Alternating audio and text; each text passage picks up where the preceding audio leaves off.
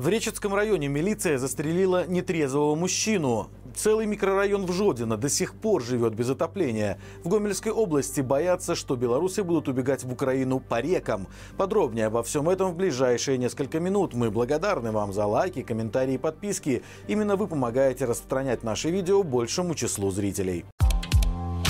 Сотрудники милиции застрелили нетрезвого мужчину с оружием в Речетском районе. Как сообщили в пресс-службе МВД, около полуночи 19 ноября житель деревни Лиски сообщил дежурному, что двое его знакомых стреляли из ружья в сторону его дома. Прибывшие на место происшествия милиционеры установили, что заявитель накануне распивал спиртное в компании приятелей. Затем ушел домой.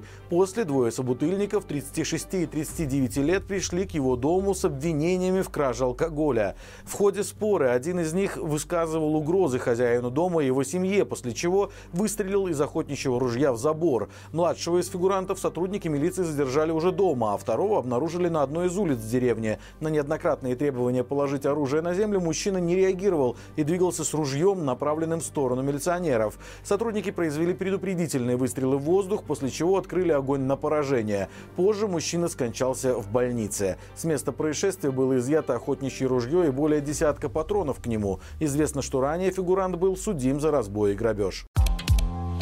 В Жодино целый микрорайон до сих пор остается без отопления. Еще в мае тут началась замена теплосетей. Планировалось, что работы будут завершены как раз до начала отопительного сезона. Но, судя по всему, что-то пошло не так. По официальным данным, за это время успели проложить километр новой теплотрассы во дворе дома 21 на проспекте Ленина и дома 3 на проспекте Скорины.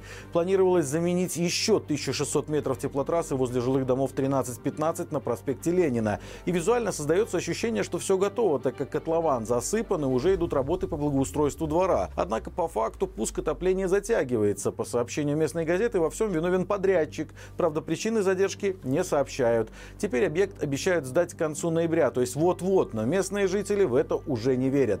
Но проблема на самом деле намного глубже, ведь на балансе местный ТЭЦ находится около 175 километров трубопровода.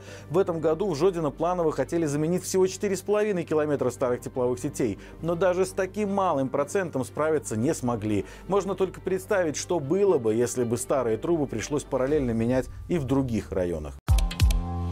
Наравлянский райисполком запретил передвижение на лодках по белорусской части реки Словечна. Это правый приток Припяти, который берет свое начало в Житомирской области Украины и протекает в основном по болотистой местности. Запрет не коснется весельных лодок, а также лодок спасателей, осуществляющих охрану жизни людей на водах и используемых для проведения спасательных и поисковых работ.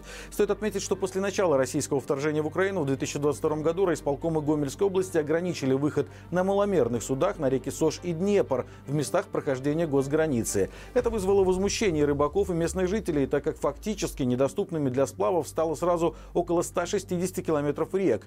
По руслу Словечны также проходит государственная граница между Беларусью и Украиной в Наравлянском и Ельском районах, но исполком последнего подобных решений пока не принимал. В Верхнедвинском районе судят чиновника, который ранее активно поддерживал режим. Авторы телеграм-канала «Витебский я заметили, что в районном суде начался процесс над Владимиром Кузнецовым, прежде занимавшим ряд руководящих должностей. Так, в свое время Кузнецов руководил Верхнедвинским районным унитарным производственным предприятием ЖКХ и коммунальным производственным сельскохозяйственным предприятием «Освейский». Будучи руководителем, Кузнецов активно выступал в поддержку режима Лукашенко, был задействован в информационно-пропагандистских группах райисполкома, а также позировал для районки как участник досрочного голосования на конституционном референдуме в 2022 году. Теперь же мужчина пристал перед местным судом по обвинению по статье за злоупотребление властью или служебными полномочиями. В России продали на аукционе древнюю грамоту о предоставлении герба белорусской Десне. Исторический документ был подписан 28 февраля 1567 года в Кнышине. Писарь Михаил Гарабурда составил текст на старобелорусском языке и написал его кириллистической скорописью. На уникальном историческом документе в золоте и красках дано крупное рукописное изображение герба, который представлял собой городскую стену с тремя башнями. Даем тому месту Дисненскому герб три вежи змуру, который герб и на семь листе нашем вымывалить есть указали.